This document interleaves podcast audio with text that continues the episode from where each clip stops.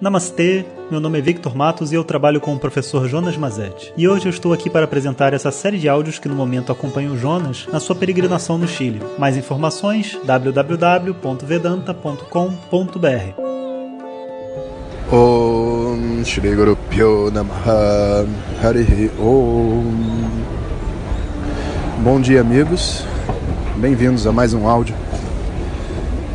Hoje é meu último dia aqui no Chile já estou quase indo para o aeroporto.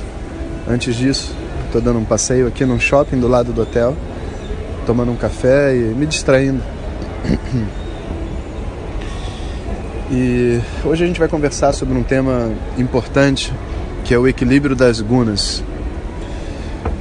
Bom, dentro da tradição védica, a gente tem um conjunto de, de termos né, específicos. Um deles é esse termo chamado gunas, que são qualidades qualidades que o corpo e a mente possuem e que o desequilíbrio dessas qualidades, inclusive, é o que geram as doenças dentro do corpo. Todo o Ayurveda é o equilíbrio das três gunas, só que no Ayurveda elas são chamadas de Vata, Pitta e Kapha. Quando a gente analisa as três gunas, a gente pode é, ver através, acho que do capítulo 14 da Gita, onde que, que inclusive se chama Guna Trayavibhaga, né? E é muito interessante a gente analisar como que ele descreve as gunas. Ele diz assim que, por exemplo, sattva, a, a guna, né, que deixa a mente clara e límpida, ela surge por atividade sattva, gera resultado sattva e se sustenta dentro do sattva.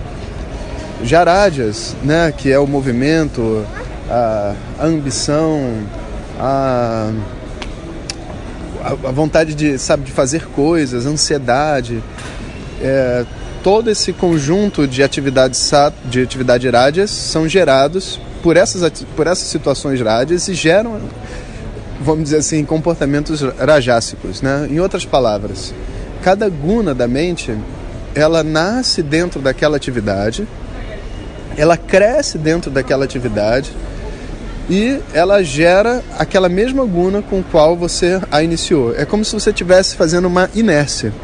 Então, tipo assim, você tá pedalou bastante e aí você tem então aquela velocidade naquela direção que depois você pode pedalar mais e aumentar mais a velocidade naquela direção. Então, o equilíbrio das gunas dentro da nossa mente, ele não se dá só porque o tempo passou. Todas as gunas estão presentes dentro da mente e vão variando ao longo do dia, mas o equilíbrio realmente se dá quando você usa o seu livre-arbítrio para que você faça atividades e coloque a sua mente dentro de um movimento né, de uso daquela guna.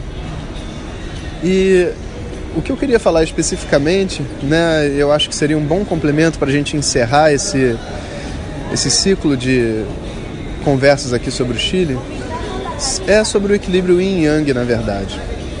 Eu vejo várias pessoas que estão assim com sinceridade, sabe, é, tentando né, sair de dentro da sua prisão particular, sabe, da sua forma de pensar, da sua forma de agir.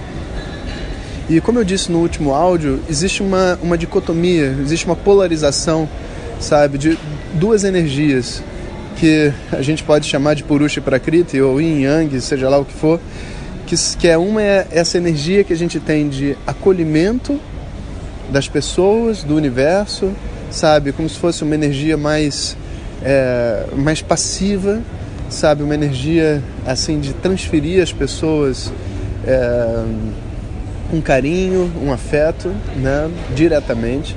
Existe uma outra energia que é uma energia mais yang, sabe? Mais seca, né? E que a gente usa geralmente para bloquear o excesso da energia yin, né, o excesso do acolhimento. O excesso do acolhimento, professor, claro, né?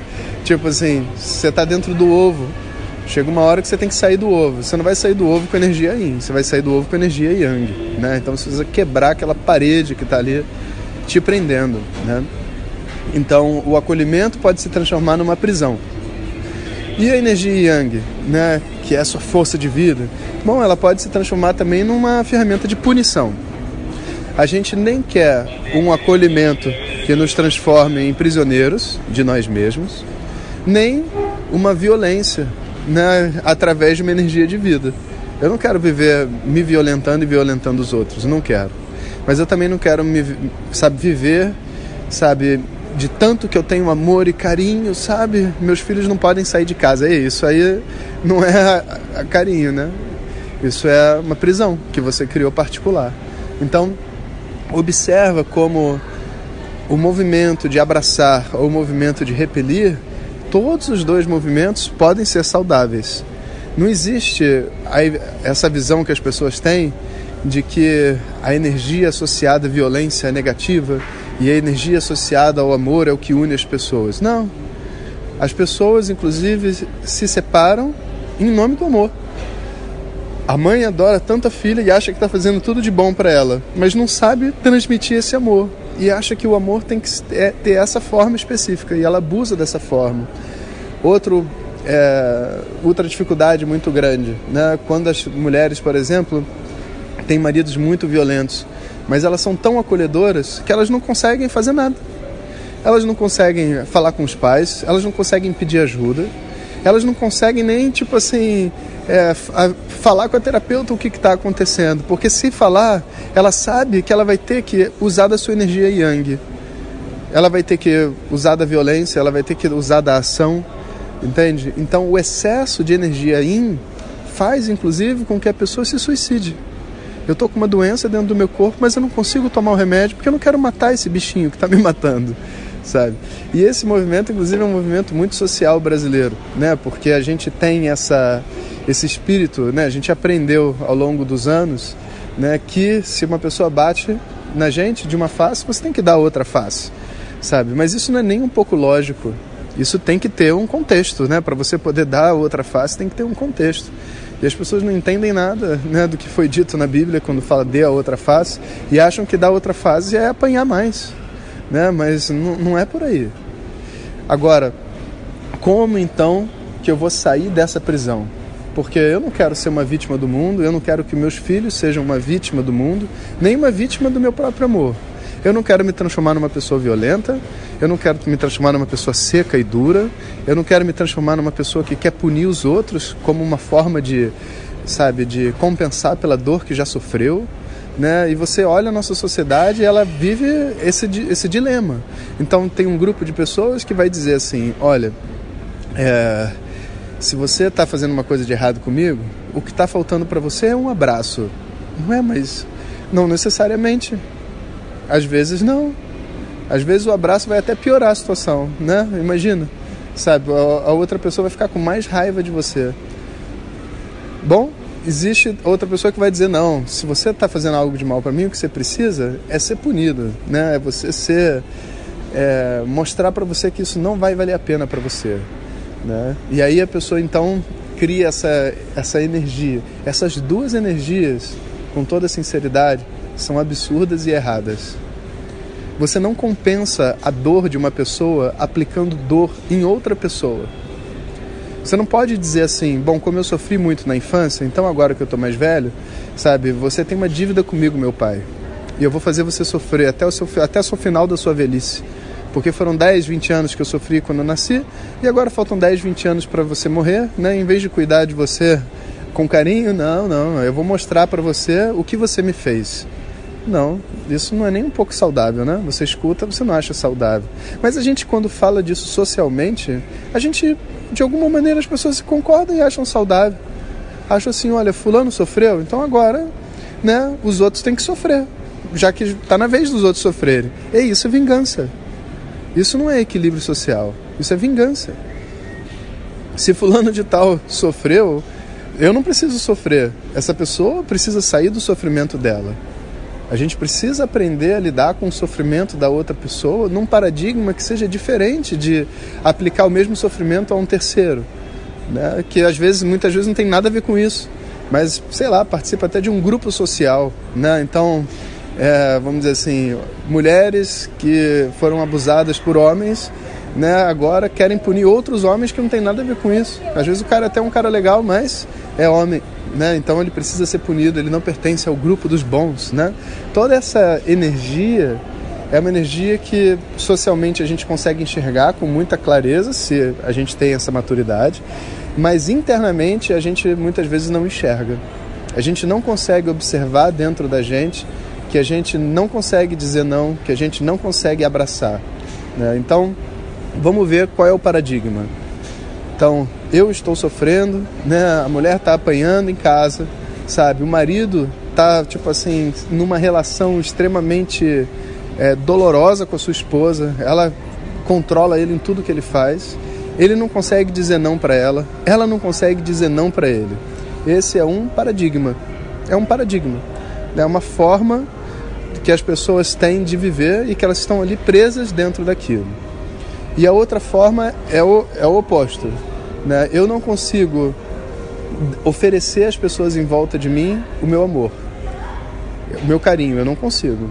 Se eu tô perto delas, a única coisa que eu consigo fazer é gritar, é ficar nervoso, é dar ordem, né? é falar para as pessoas o que, que elas devem fazer. Não importa se é mulher ou se é homem. Né? Em geral, na mulher isso vai aparecer até como uma, uma histeria, sabe? E o homem vai aparecer como uma dureza. Né? A gente vai dizer, nossa, a mulher grita, ela não para de gritar, sabe? E o homem vai ser, não, ele não sente nada, ele não fala nada. É como se ele não tivesse contato com essa energia ainda dele internamente. Né? E como que a gente conserta isso? Então, então lembrando o que a gente descobriu agora, né, nesse, no início desse áudio, que nós vamos cultivar a energia que a gente quer viver através do uso do nosso livre-arbítrio. Então, a gente vai fazer um furinho nessa parede com um dedo bem pequenininho e vamos fazer uma pequena ação na direção daquilo que eu quero. Então, se o que eu quero é aprender a, a abraçar e acolher, né, isso é o que eu estou precisando, então eu vou lá fazer isso. Se o que eu preciso é dizer que eu não estou satisfeito, então, da minha forma, sabe, eu escrevo um pequeno bilhetinho de papel, passo por baixo da porta e falo assim: olha, estou com uma dificuldade de dizer para você que eu não fiquei feliz com o que você me disse ontem. E vai gerar uma maior briga, não tem problema, deixa gerar porque todo esse movimento vai aumentar a sua energia yang. Você está tentando de alguma maneira se expressar, se colocar e dizer para outra pessoa: olha, está doendo. Né? E, é naturalmente que quando você tentar se colocar dentro desse movimento, isso cresce. A única coisa que vocês não devem fazer, e que é geralmente o que a gente faz, é achar que isso passa com o tempo né? e depois explodir, sabe? E conversar assim, do tipo, olha, eu te aguentei por tanto tempo fazendo isso comigo. E ninguém pediu para você aguentar. Esse é um discurso ridículo.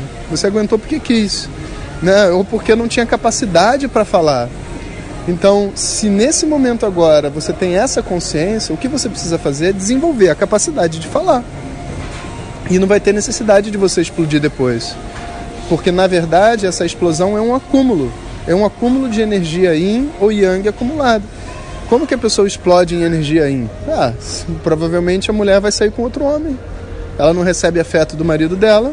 Um belo dia vai chegar um cara para ela mais sensível, às vezes até parecendo mais uma mulher, porque tem muita sensibilidade, etc. E ele vai parecer o cara mais homem do mundo para ela. É isso que eu preciso, um homem de verdade. Mas isso não é um homem de verdade.